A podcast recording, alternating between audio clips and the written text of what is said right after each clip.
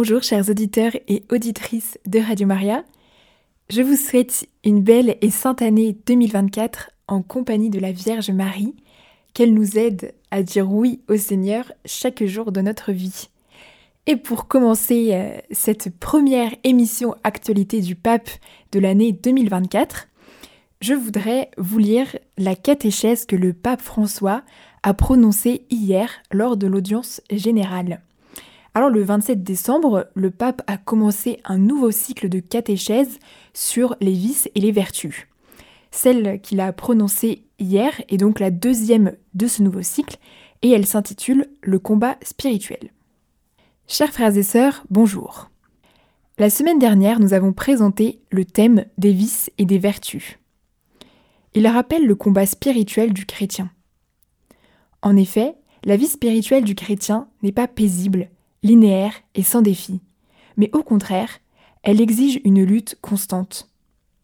Ce n'est pas un hasard si la première onction que tout chrétien reçoit dans le sacrement du baptême, l'onction catéchuménale, est inodore et annonce symboliquement que la vie est un combat.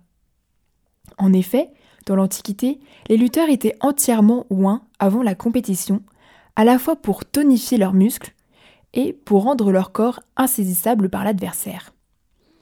L'onction des catéchumènes fait immédiatement comprendre que le chrétien n'est pas épargné par la lutte. Son existence, comme celle de tous les autres, devra descendre dans l'arène, car la vie est une succession d'épreuves et de tentations. Une phrase célèbre attribuée à Abba Antoine, le premier grand-père du monachisme, dit ceci Supprimez la tentation et personne ne sera sauvé. Les saints ne sont pas des hommes qui ont été épargnés par la tentation, mais des personnes qui sont bien conscientes que les séductions du mal apparaissent de façon répétée dans la vie, pour être démasquées et rejetées. En revanche, les personnes qui s'absolvent elles-mêmes, qui pensent qu'elles n'ont rien à se reprocher, qui sourient à ceux qui confessent leurs péchés dans le sacrement de la réconciliation, risquent de vivre dans les ténèbres, parce qu'elles se sont habituées aux ténèbres et qu'elles ne peuvent plus distinguer le bien du mal. Isaac de Ninive disait que dans l'Église, celui qui connaît ses péchés et les pleure est plus grand que celui qui ressuscite un mort. Nous devons tous demander à Dieu la grâce de nous reconnaître comme de pauvres pécheurs, ayant besoin de conversion, en gardant dans notre cœur la confiance qu'aucun péché n'est trop grand pour la miséricorde infinie de Dieu le Père. Telle est la leçon inaugurale que Jésus nous donne. Nous le voyons dans les premières pages des évangiles. Tout d'abord lorsque le baptême du Messie dans les eaux du Jourdain nous est raconté. Cet épisode a quelque chose de déconcertant. Pourquoi Jésus se soumet-il à un tel rite de purification? De quel péché Jésus doit-il se repentir?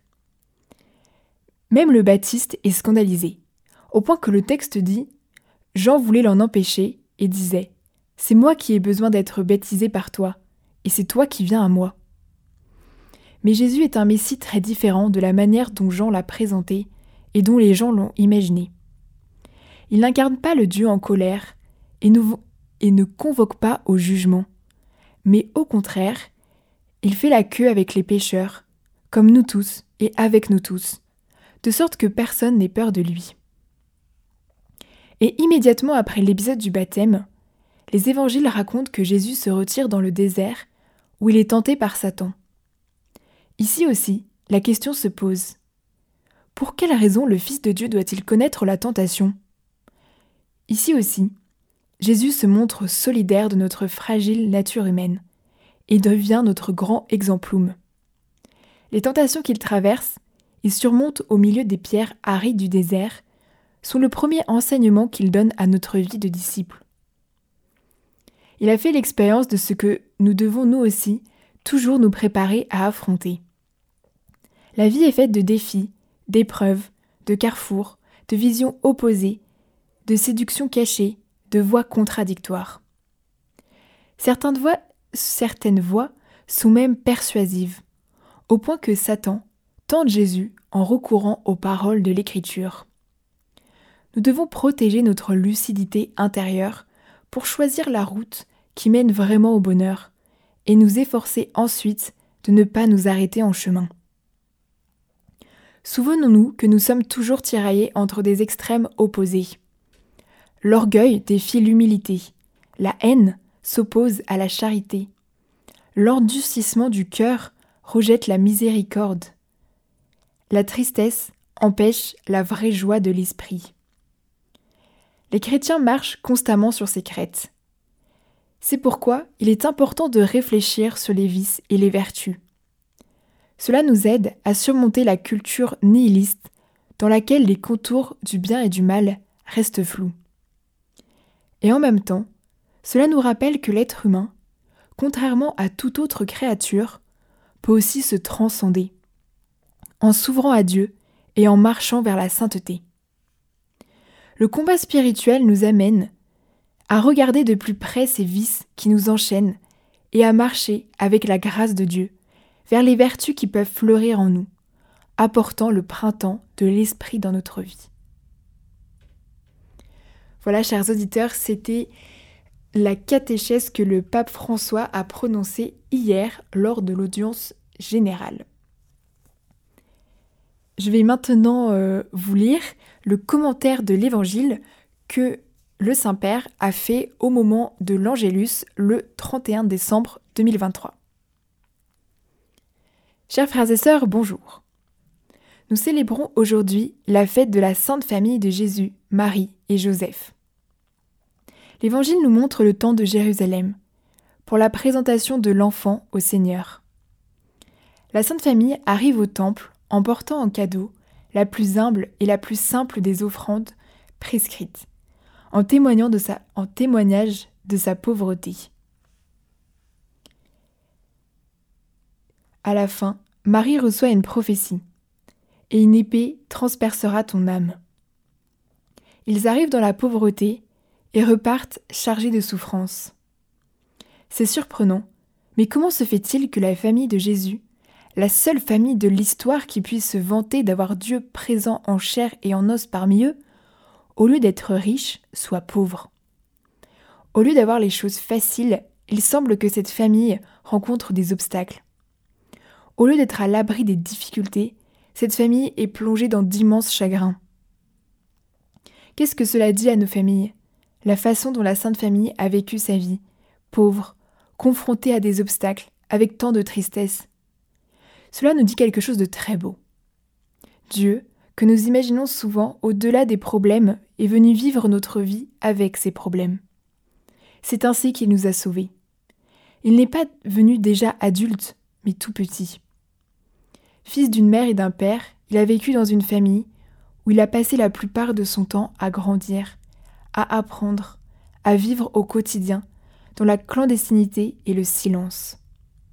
Et il n'a pas évité les difficultés.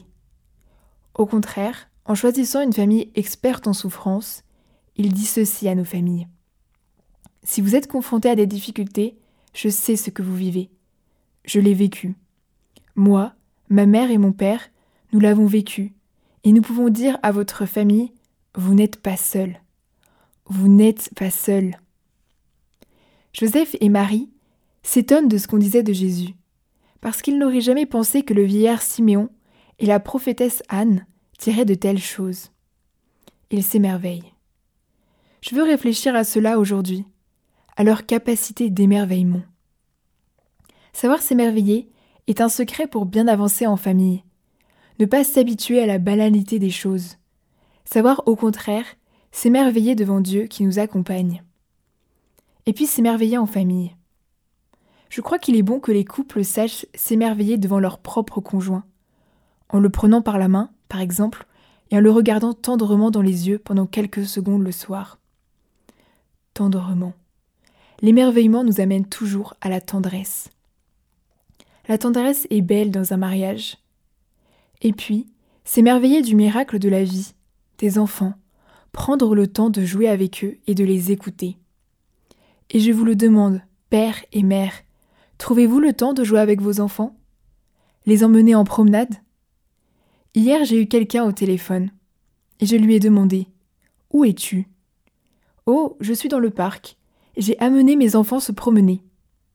C'est une bonne éducation. Et puis s'émerveiller de la sagesse des grands-parents. Bien souvent, nous excluons les grands-parents de notre vie. Non, les grands-parents sont une source de sagesse.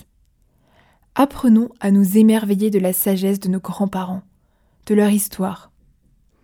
Les grands-parents nous ramènent à l'essentiel. Enfin, s'émerveiller de notre propre histoire d'amour. Chacun de nous a la sienne. Et le Seigneur nous a fait marcher dans l'amour.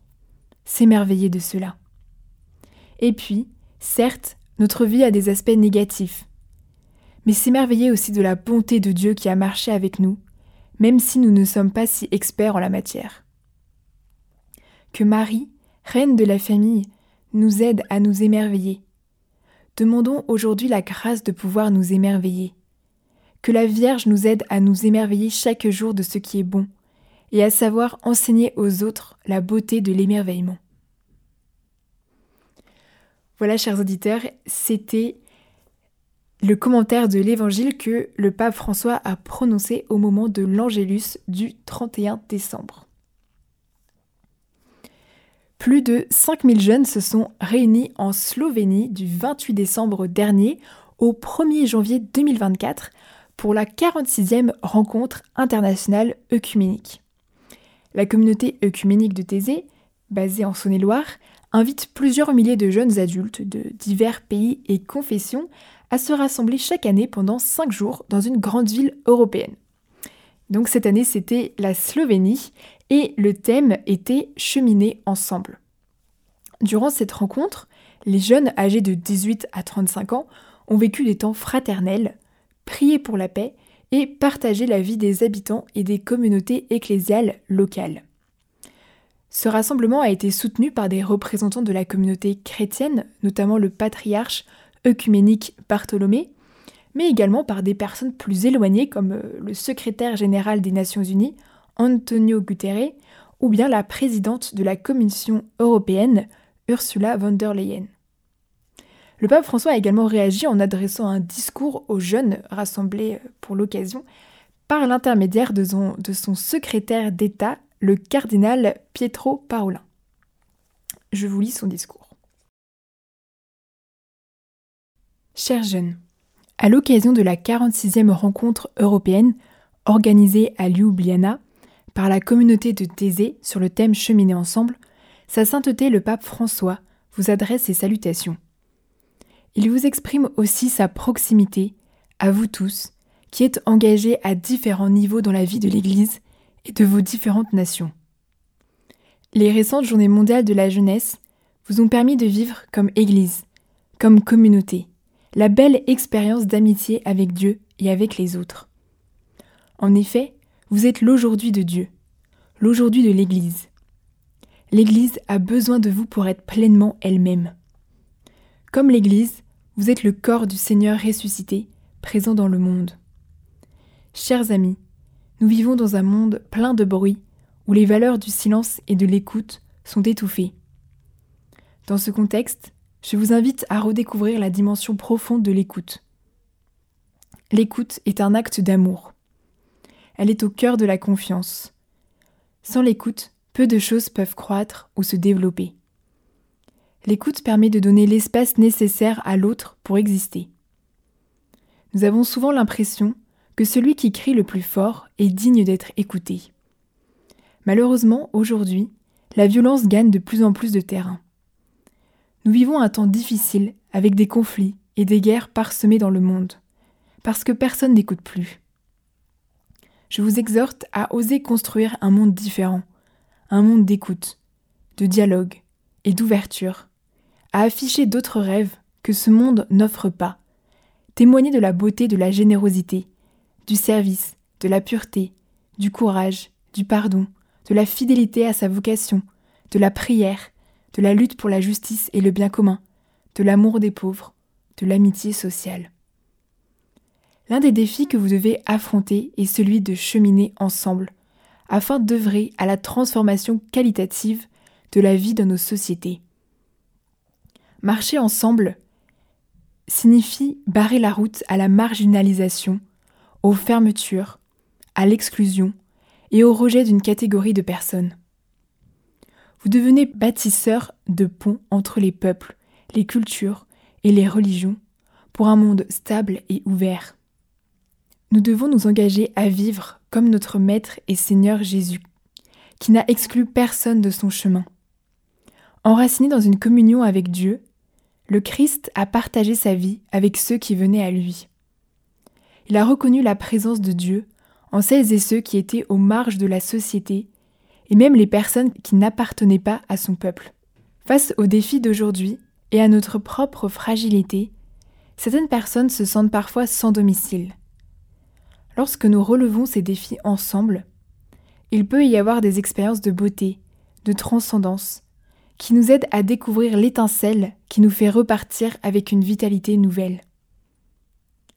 Chers jeunes, le Saint-Père compte sur vous et il vous fait confiance. L'Église vous fait confiance.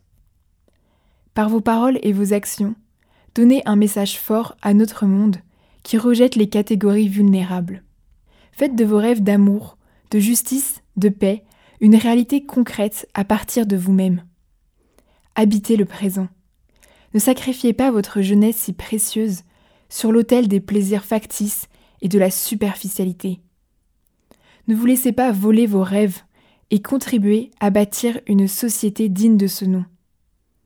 Confiant chacun de vous et vos familles au Seigneur, par l'intercession de la Vierge Marie, le pape François vous accorde de grand cœur la bénédiction apostolique. Je vous demande de prier pour lui. Chers auditeurs, c'était le discours que le pape François a adressé aux 5000 jeunes qui se sont réunis du 28 décembre au 1er janvier 2024 en Slovénie pour la 46e rencontre internationale œcuménique organisée par la communauté de Thésée. Le 1er janvier est la journée mondiale de la paix. C'est également le jour de la solennité de Marie, très sainte, Mère de Dieu. La veille, le Saint-Père a présidé les premières vêpres de cette solennité.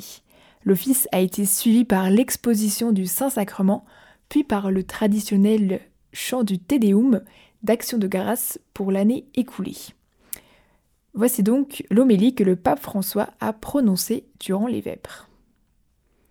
La foi nous permet de vivre cette heure d'une manière différente de la mentalité du monde.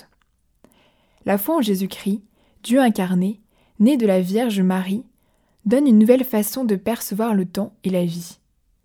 Je la résumerai en deux mots, gratitude et espérance. Certains pourraient dire Mais n'est-ce pas ce que tout le monde fait en cette dernière nuit de l'année? Tout le monde remercie, tout le monde espère, que l'on soit croyant ou non. C'est peut-être ce que l'on peut penser, et c'est peut-être le cas. Mais en réalité, la gratitude mondaine, l'espérance mondaine sont apparentes. Il leur manque la dimension essentielle qu'est la relation avec l'autre et avec les autres, avec Dieu et avec nos frères. Elles sont aplaties sur le moi, sur ses intérêts. Elles manquent de souffle et ne vont pas au-delà de la satisfaction et de l'optimisme. En revanche, dans cette liturgie, qui culmine avec le grand hymne Te Deum, l'Odamus, on respire une toute autre atmosphère, celle de la louange, de la surprise, de la gratitude. Et cela non pas à cause de la majesté de la basilique, non pas à cause des lumières et des chants. Ces choses sont plutôt la conséquence, mais à cause du mystère que l'antienne du premier psaume exprimait ainsi. Merveilleux échange. Le Créateur a pris une âme et un corps. Il est né d'une vierge. Il nous donne sa divinité. La liturgie nous fait entrer dans les sentiments de l'Église. Et l'Église, pour ainsi dire, les apprend de la Vierge Mère. Pensons à ce qu'a dû être la gratitude dans le cœur de Marie lorsqu'elle a regardé Jésus nouveau-né. C'est une expérience que seule une mère peut faire, et qui pourtant, chez elle, chez la mère de Dieu, a une profondeur unique, incomparable. Marie sait, elle seule avec Joseph, d'où vient cet enfant. Pourtant il est là, il respire, il pleure. Il a besoin de manger, d'être couvert, d'être protégé. Le mystère laisse place à la gratitude, qui émerge dans la contemplation du don, dans la gratuité, alors qu'elle suffoque dans l'angoisse de l'avoir et du paraître. L'Église apprend la gratitude de la Vierge Marie. Elle apprend aussi l'espérance. On pourrait penser que Dieu l'a choisie, Marie de Nazareth, parce qu'en son cœur il voyait se refléter sa propre espérance. Lui-même avait envoyé en elle son esprit. Marie a toujours été remplie d'amour, remplie de grâce, et donc aussi remplie de confiance et d'espérance. Pour ce qui est de Marie et de l'Église, ce n'est pas de l'optimisme, c'est autre chose. C'est la foi en Dieu qui est fidèle à ses promesses. Et cette fois pour la forme de l'espérance, dans la dimension du temps. Nous pourrions dire en chemin. Le chrétien, comme Marie, est un pèlerin de l'espérance. Et c'est précisément le thème du jubilé de 2025. Pèlerin de l'espérance. Chers frères et sœurs, nous pouvons nous demander Rome se prépare-t-elle à devenir une ville de l'espérance au cours de l'année sainte Nous savons tous que l'organisation du jubilé est en cours depuis un certain temps. Mais nous comprenons bien que dans la perspective qui est ici la nôtre, il ne s'agit pas principalement de cela, mais plutôt du témoignage de la communauté ecclésiale et civile. Un témoignage qui, plus que dans les événements, consiste dans le style de vie, dans la qualité éthique et spirituelle de la vie en commun. Par conséquent, la question peut être formulée de la manière suivante. Travaillons-nous, chacun dans notre domaine, pour que cette ville soit un signe d'espérance pour ceux qui l'habitent et pour ceux qui la visitent? Un exemple. Entrer place Saint-Pierre et voir que, au milieu des bras de la colonnade, des personnes de toute nationalité, culture et religion se déplacent librement et sereinement est une expérience qui suscite l'espérance. Mais il est important qu'elle soit confirmée par un bon accueil lors de la visite de la basilique, ainsi que de la part des services d'information. Autre exemple. Le charme du centre historique de Rome est éternel et universel. Mais il doit aussi être accessible aux personnes âgées ou à celles qui souffrent d'un handicap moteur. Et il est nécessaire que la grande beauté soit accompagnée d'un décorum simple et d'une fonctionnalité normale dans les lieux et les situations de la vie ordinaire et quotidienne. Car une ville plus vivable pour ses habitants est aussi plus accueillante pour tous. Chers frères et sœurs, un pèlerinage, surtout s'il est exigeant, demande une bonne préparation. C'est pourquoi l'année qui vient, qui précède le jubilé, est consacrée à la prière. Et quel meilleur maître pourrions-nous avoir que notre Sainte Mère Mettons-nous à son école, Apprenons d'elle à vivre chaque jour, chaque moment, chaque occupation avec notre regard intérieur tourné vers Jésus. Joie et peine, satisfaction et problème, tout cela en présence et avec la grâce de Jésus, le Seigneur, tout cela avec gratitude et espérance. Chers auditeurs, c'était l'homélie du pape François à l'occasion des premières vêpres de la solennité de Marie très Sainte Mère de Dieu le 31 décembre 2023. Après avoir célébré la messe en la basilique Saint-Pierre de Rome, le pape François a participé à la première prière de l'Angélus de l'année 2024, lundi 1er janvier. Je vais maintenant vous lire le discours qu'il a prononcé à cette occasion. Chers frères et sœurs, bonne année. En ce jour où nous célébrons Marie, Mère de Dieu, nous plaçons le temps nouveau qui nous est donné sous son regard bienveillant. Qu'elle veille sur nous cette année. Aujourd'hui, l'Évangile nous révèle que la grandeur de Marie ne consiste pas à accomplir un acte extraordinaire. Au contraire, tandis que les bergers, ayant reçu l'annonce des anges, se précipitent vers Bethléem, elle reste silencieuse. Le silence de la mère est une belle caractéristique. Il ne s'agit pas d'une simple absence de parole, mais d'un silence rempli d'étonnement et d'adoration pour les merveilles que Dieu est en train d'accomplir. Marie gardait toutes ces choses, les méditant dans son cœur. Note Saint Luc. Elle fait ainsi place en elle à celui qui est né. Dans le silence et l'adoration, elle place Jésus au centre et lui rend témoignage en tant que sauveur. Ainsi, elle est mère non seulement parce qu'elle a porté Jésus dans son sein, et lui a donné naissance, mais parce qu'elle le met en lumière, sans occuper sa place. Elle restera silencieuse même sous la croix, à l'heure la plus sombre, et continuera à lui faire de la place et à l'engendrer pour nous. Un religieux et poète du XXe siècle a écrit Vierge, cathédrale du silence, tu introduis notre chair dans le paradis, et Dieu dans la chair. Cathédrale du silence, c'est une belle image.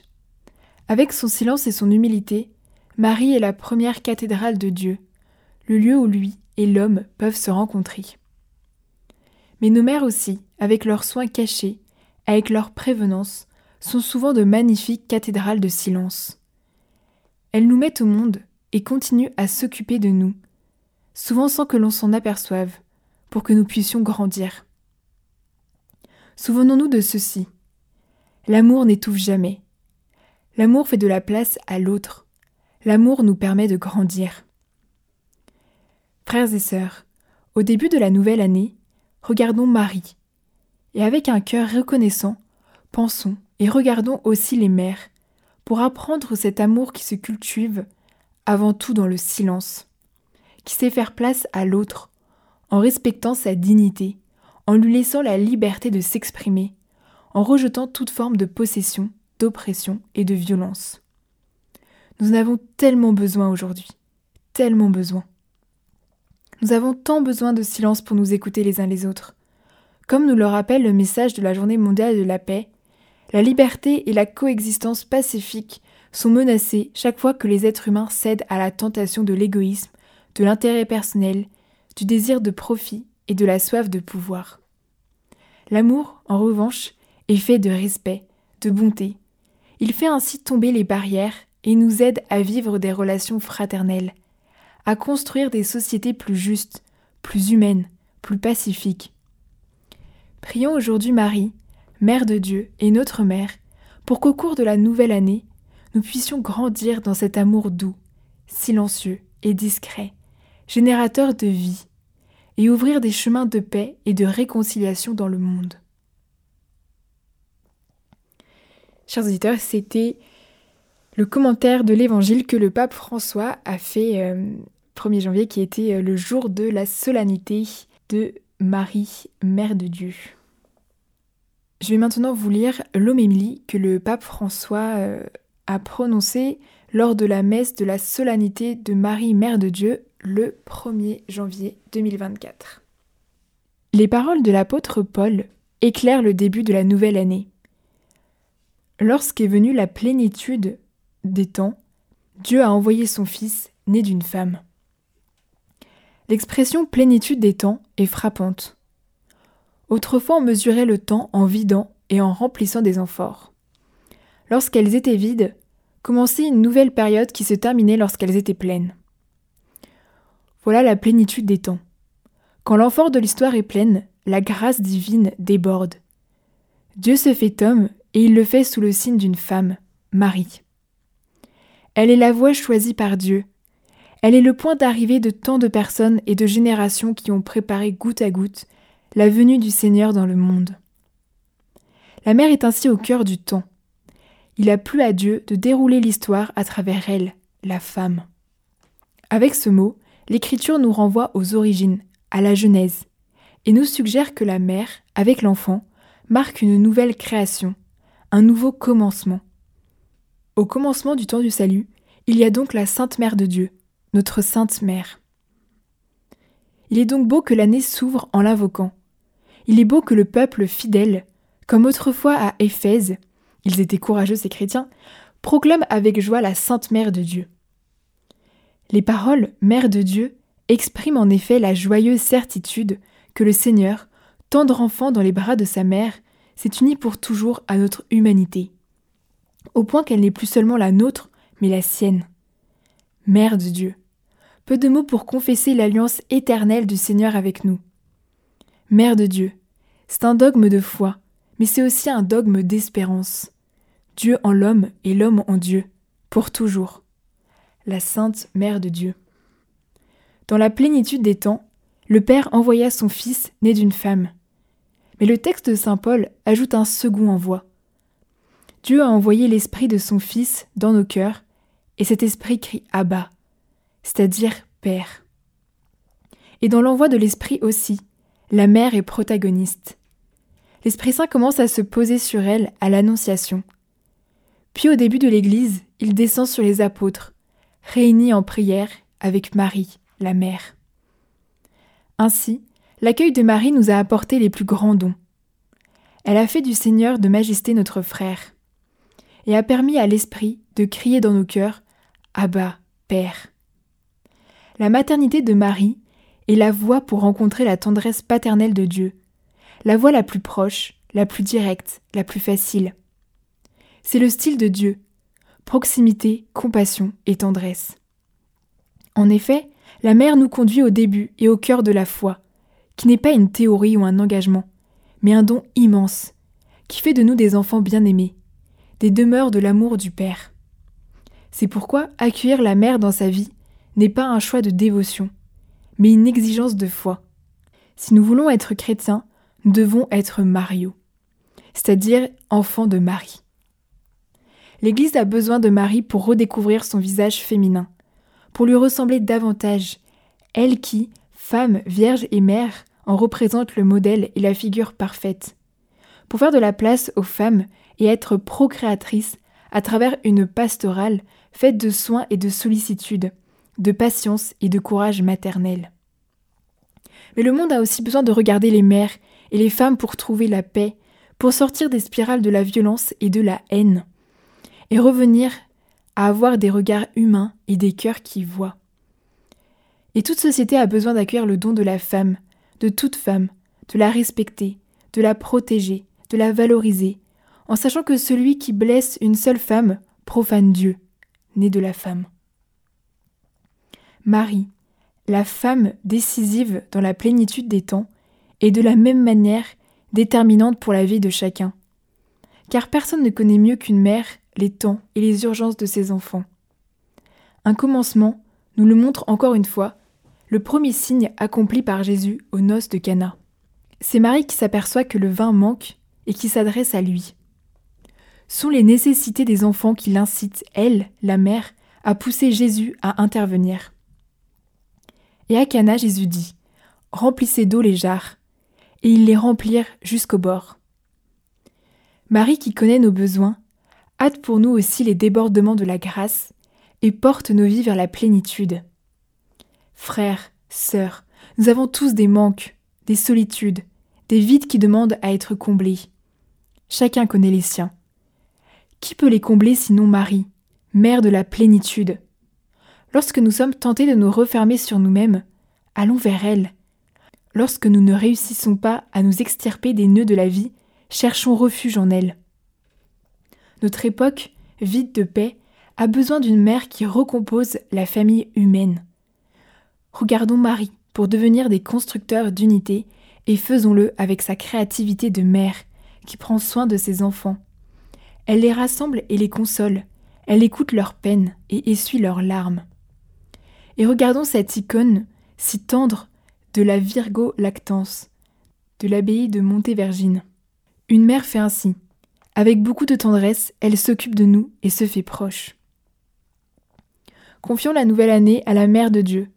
Consacrons-lui nos vies. Elle saura avec tendresse en ouvrir la plénitude.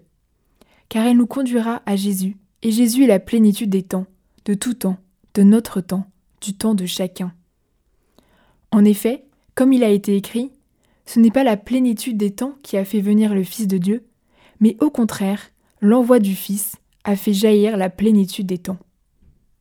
Frères et sœurs, que cette année soit pleine de la consolation du Seigneur, que cette année soit pleine de la tendresse maternelle de Marie, la Sainte Mère de Dieu.